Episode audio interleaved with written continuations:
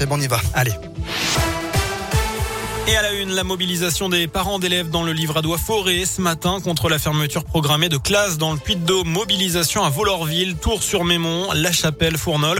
Les classes surchargées à multiples niveaux ne sont pas une solution acceptable pour nos enfants, selon eux. Une pétition en ligne a été lancée avant une nouvelle réunion ce jeudi avec l'inspection d'académie qui prévoit pour l'instant 35 fermetures de classes en septembre dans le département. Les profs qui sont aussi au ministère de l'Éducation nationale, ce mardi, les principaux syndicats doivent rencontrer Jean-Michel Blanquer pour discuter du futur protocole sanitaire à l'école. Il doit être a priori allégé à partir de début mars au retour des vacances d'hiver pour toutes les zones.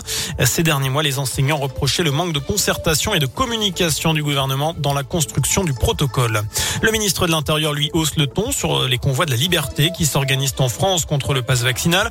Gérald Darmanin dit prendre les choses au sérieux. Nous mettons les moyens de renseignement et d'action si jamais des gens voulaient bloquer la liberté des uns et des autres. Voilà ce qu'il dit en promettant, je cite, une réponse ferme de l'État.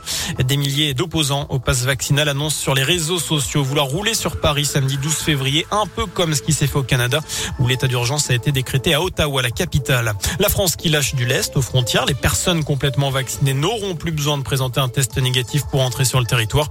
Et ce, quel que soit le pays d'origine. La mesure devrait entrer en vigueur d'ici une semaine. Nouveau temps fort au procès Le Landais. Les mariés qui avaient invité l'accusé à Pont-de-Beauvoisin en Isère en août 2017 témoignent aujourd'hui. C'est au milieu de la fête que Maëlys avait disparu. Le marié, un homme de 40 ans, connaissait Le Landais depuis 20 ans. Il dit euh, sans vouloir terriblement, j'ai fait entrer le loup dans la bergerie. Fin de citation.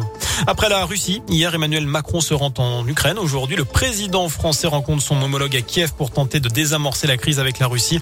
Les Occidentaux craignent une invasion de l'Ukraine. Des milliers de des de milliers de soldats russes étant déployés à la frontière ukrainienne.